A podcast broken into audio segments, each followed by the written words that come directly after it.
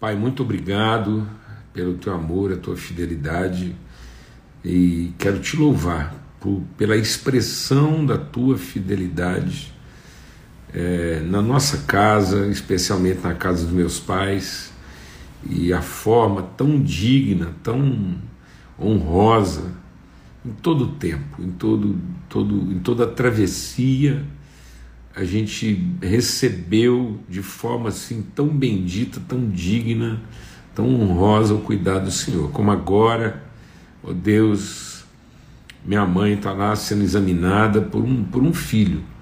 Quero te agradecer pela vida do Vilmar e pela casa do, do Ricardo, da Marcinha, o cuidado, a atenção, a dedicação, todas as pessoas, os cuidadores que cercam a casa dos meus pais, bem dizer mesmo o teu nome pela tua fidelidade e, os cuidados do Senhor na vida deles.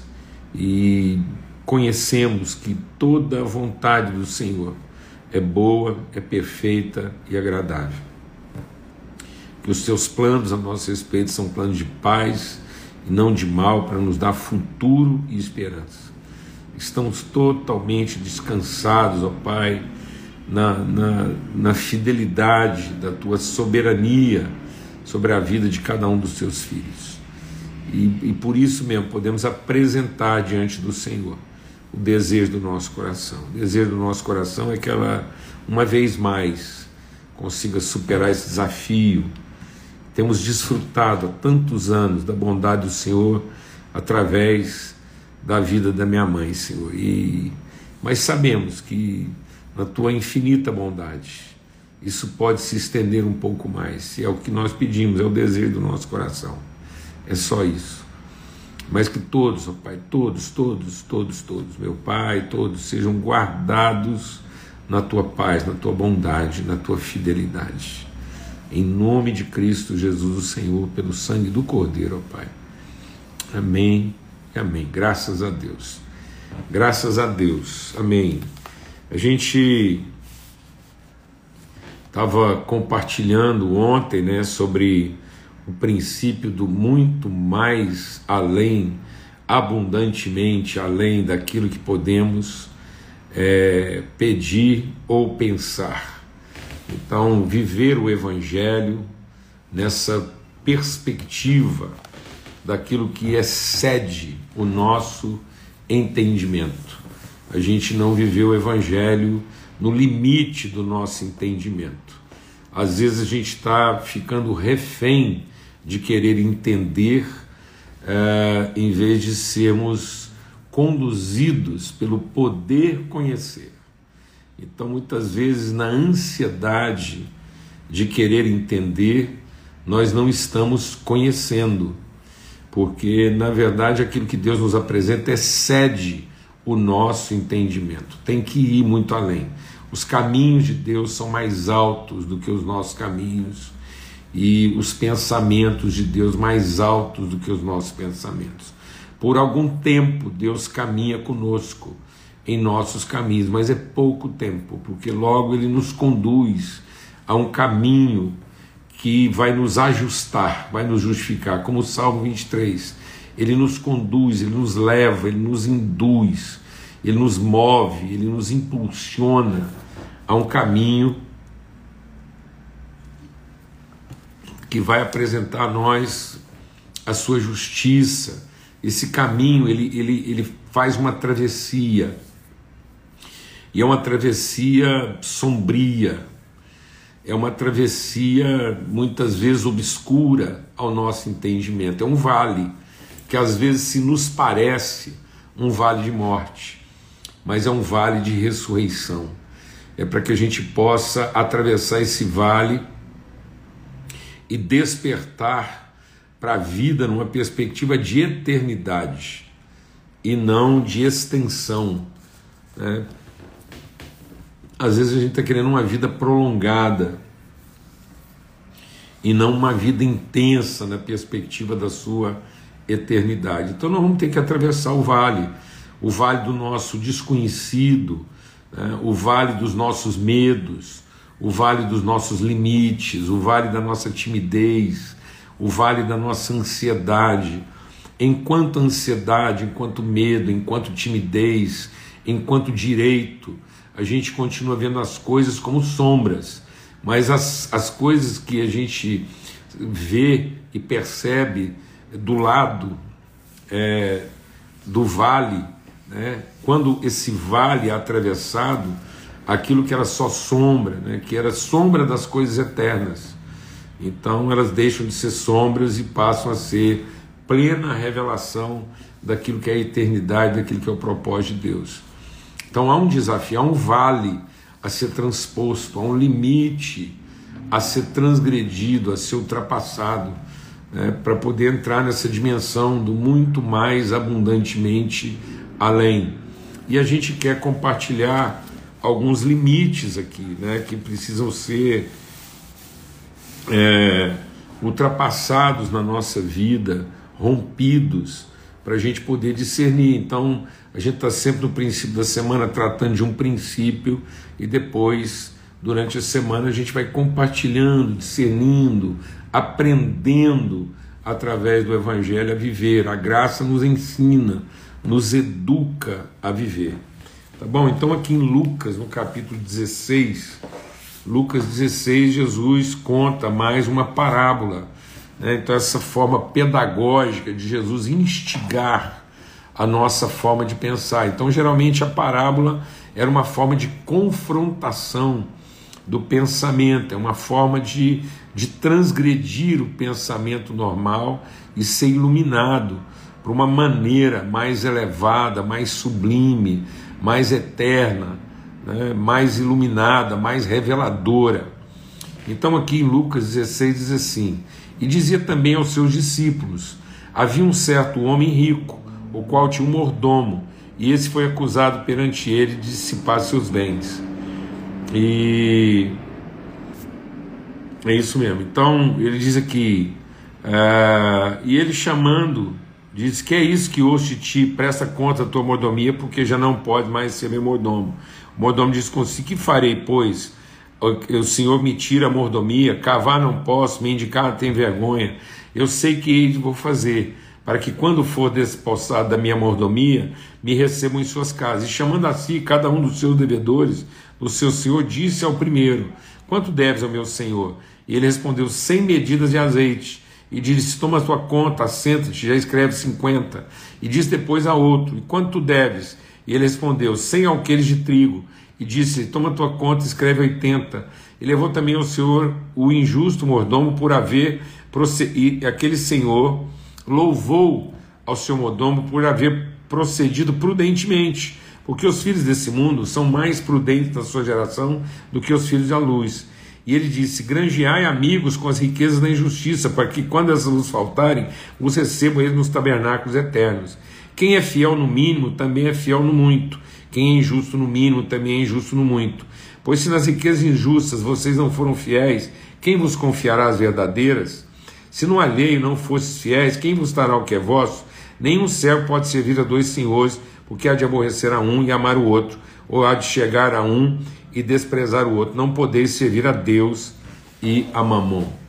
Então, é, é, é interessante isso, porque aparentemente é, é Deus está é, incitando os discípulos né, a, a, agir de uma forma meio que esperta né, de, de resolver o problema. E na verdade, ele está dizendo que é, naquilo que estava sobre a responsabilidade do mordomo, ele tinha autoridade né, para abençoar as pessoas, para servir as pessoas de melhor maneira. Isso é uma esperteza que Jesus diz: olha, tem gente que na sua ignorância, mesmo não tendo conhecimento né, daquilo que é, é, é, é a verdade, ele está agindo com mais prudência do que aqueles que de fato são conhecedores da verdade. Então, esse mordomo sabe que vai prestar contas. E sabendo que ele vai prestar contas de que na verdade ele é só um mordomo, ele não é o proprietário. Eu creio que aí é que Jesus está tá nos levando a pensar além daquilo que a gente tem pensado. E uma das coisas que a gente tem pensado é o senso do direito e não da responsabilidade. Então nós temos que ultrapassar o limite do direito. E ultrapassar o limite do direito é entender que nós não temos a propriedade daquilo que está na nossa mão, nós temos a responsabilidade. Então, essa é uma, é uma forma de pensar muito além, abundantemente, daquilo que nós temos naturalmente pensado. Então, há um senso comum, ordinário, né? Há um senso medíocre, é, legalista de propriedade, achando que aquilo que a gente faz, o, o, o correto que a gente faz, nos dá sobre as coisas o direito. E não dá, somos todos, todos prestadores de conta. Há um propósito. A vida não é propriedade. A vida não é direito, a vida é oportunidade. E como oportunidade, a vida é responsabilidade. Por isso que ninguém tem o direito de tirar a própria vida ou a vida de quem quer que seja. Ninguém tem o direito de impor à vida nenhuma condição. Então a vida ela não é para ser condicionada, ela é para ser orientada. A vida não é para ser controlada, é para ser inspirada. Então, Jesus não veio propor, Deus revelou para nós que, que não há lei que confira direito, porque ninguém é perfeitamente ou absolutamente, não há nenhum ser humano né, caído que seja é, habilitado, perfeitamente habilitado, para ser isento né, de, de, de avaliação ou de, de apreciação do seu Senhor. Todos nós, todos nós, vamos prestar contas. Nós somos mordomos, nós somos responsáveis responsivos. A vida não, não é nossa propriedade, ela foi infundida, ela foi concedida. A vida é dádiva, a vida é favor, imerecido, é graça. Deus, na sua vontade, decidiu usar o seu poder para compartilhar conosco a sua vida. Então nós respondemos aos motivos de Deus. Não é Deus que responde aos nossos motivos.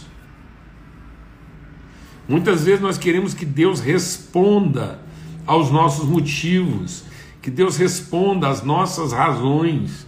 Ô filhão, puxa, que privilégio, hein? do outro lado do mundo. Imagino que aí agora está muito cedo, né? Porque eu já passei por aí. Deve ser umas seis e meia da manhã e agora seis e vinte.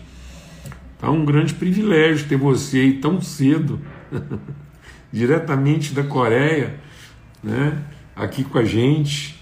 É uma alegria, viu? É, é muito bom ter todos vocês aqui. Mas aqui a gente está virando a noite, você está aí virando o dia, né? Um abração, viu, para você, para Ana aí, e que vocês sejam muito é, é, inspirados aí e que sejam inspiradores aí no lugar onde Deus colocou vocês.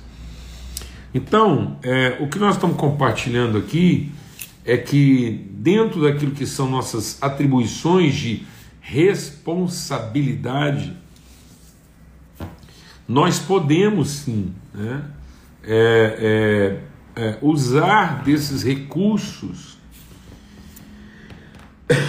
para que é, essa, essas, esses recursos alcancem. Então, é, o que Deus está dizendo é o seguinte: olha, aquele homem rico, é, ele, ele, ele agiu de maneira é, é, esperta, porque dentro daquilo que são suas responsabilidades, ele fez o recurso chegar ao outro e não se iludiu, né? ele não se exacerbou na defesa de um pretenso direito. Então, amados, nós estamos todos sendo examinados. Nós estamos todos sendo examinados. E e a nossa vida, ela está assim todos os dias, sob apreciação. E a gente não pode se ressentir disso. A gente não pode é, se ofender com isso. E nem se iludir quanto a isso. Né? Por isso a palavra de Deus está dizendo aqui: olha, se vocês não forem infiéis nem com aquilo que vocês administram de forma às vezes tão injusta, né, quem vai vos confiar as coisas verdadeiras? Se até naquilo que a gente muitas vezes assim não não não administrou ou administra tão bem, a gente não está conseguindo fazer o mínimo de justiça, né? Como é que a gente vai é, ser confiável é, diante de Deus? Em administrar coisas ainda maiores. Então, tem muitas pessoas que se ressentem de falta de oportunidade, falta de condições, mas é porque é, elas, elas se equivocaram. Tem muita gente equivocada. Tem muita gente sendo subtraída e às vezes tem certas pessoas que elas ao serem subtraídas de certas oportunidades na vida, elas se ressentem de pessoas que não são tão boas administradoras quanto elas e acabam é, é, tendo condições melhores de trabalho. Não sei se os irmãos estão me entendendo. Às vezes tem gente que se esmera, se dedica e, e, e, e tem a pretensão de um zelo, né, de, um, de, uma, de, um, é, de um controle e estão sempre vivendo em dificuldade, em aperto, não conseguem alcançar felicidade, não conseguem alcançar plenitude, não conseguem alcançar seu propósito. Por quê? Porque lidam com aquilo como se fossem proprietários, como se fossem donos. Elas é que determinam, elas é que, que, que, que é, é, é, é avaliam a si mesmas, elas estão sempre avaliando a si próprias, são autossuficientes na gestão e na avaliação. E Deus está dizendo: essa autossuficiência piora ainda mais a, a, nossa, a nossa limitação humana. Agora, se a gente quiser superar nossas limitações, superar nossas dificuldades, então nós temos que ser mais, é, mais generosos. É isso que a palavra de Deus está dizendo, é isso que ele está dizendo aqui. Então a generosidade supera a legalidade. Então, às vezes, a gente podia estar sendo melhor aprovado, sendo mais generoso, do que austero, porque na nossa austeridade nós vamos ser reprovados. Porque, no mínimo, a gente fez a gestão como quem tem direito e não como quem tem responsabilidade. Vou repetir. É, algumas pessoas pensam que serão aprovadas na sua austeridade, no seu legalismo. E não percebem que na sua austeridade, no seu legalismo, é, certos ou errados nenhum de nós vai passar isento na, no exame de Deus. É, vamos deixar o Espírito de Deus ministrar o nosso coração. Há, há uma chance, não, não uma chance.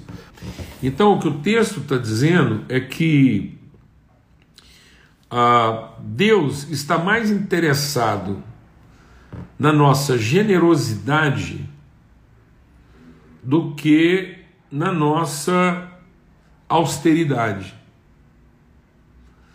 Porque a austeridade ela é hipócrita. E a generosidade, ela pode, no mínimo, gerar um ambiente que favoreça a todos, inclusive a nós mesmos. Então, se eu criar um ambiente de generosidade, há uma chance de que eu seja aprovado dentro desse ambiente de generosidade. Ao passo que, se eu estabelecer um falso ambiente de austeridade, muito provável eu mesmo já esteja reprovado antes mesmo de uh, concluir esse objetivo. Então, se eu me tornar além de uma pessoa falha, além de uma pessoa limitada, uma pessoa pretensamente austera e legalista, eu mesmo já me reprovei, porque eu já estava reprovado. Mas se apesar dos meus erros, apesar do meu, e tendo consciência deles, tendo consciência dos meus próprios erros, eu estabeleci um ambiente de generosidade, muito provavelmente eu serei salvo dentro dele. Concluindo, eu quero dizer é, um texto lá de Provérbios que diz o que? Não sejas demasiadamente justo para que você não tenha que julgar a si próprio. Não seja tão austero e tão rigoroso na tentativa de, de lidar com as coisas como se nós mesmos não estivéssemos em falta, porque nós não seremos aprovados nem por nós mesmos. Então não sejas demasiadamente justo para que você não tenha que reprovar a si próprio. Mas consciente das nossas próprias falhas, e consciente das nossas próprias limitações, vamos trabalhar um ambiente de mais generosidade. Isso é e muito mais abundantemente além do que pedimos ou pensamos. Amém? Em nome de Cristo Jesus. Somos servos do Senhor, queremos fazer o nosso melhor, é, é, nos empenhamos em fazer o nosso melhor mas isso não quer dizer que no meio do caminho a gente não tenha cometido equívocos ou tropeços e isso deve conferir a nós um coração misericordioso. Bem-aventurados os miseráveis de espírito, porque alcançarão misericórdia. Então, é, quanto mais consciente das minhas próprias falhas, eu não devo esconder, eu não devo dissimular minhas próprias falhas à custa de austeridade. Mas eu posso compensar, no sentido bendito né, da palavra, minhas falhas com mais generosidade. Amém. Aleluia. Em nome de Cristo Jesus, Senhor, um forte abraço. Até amanhã, se Deus quiser. Fica na paz.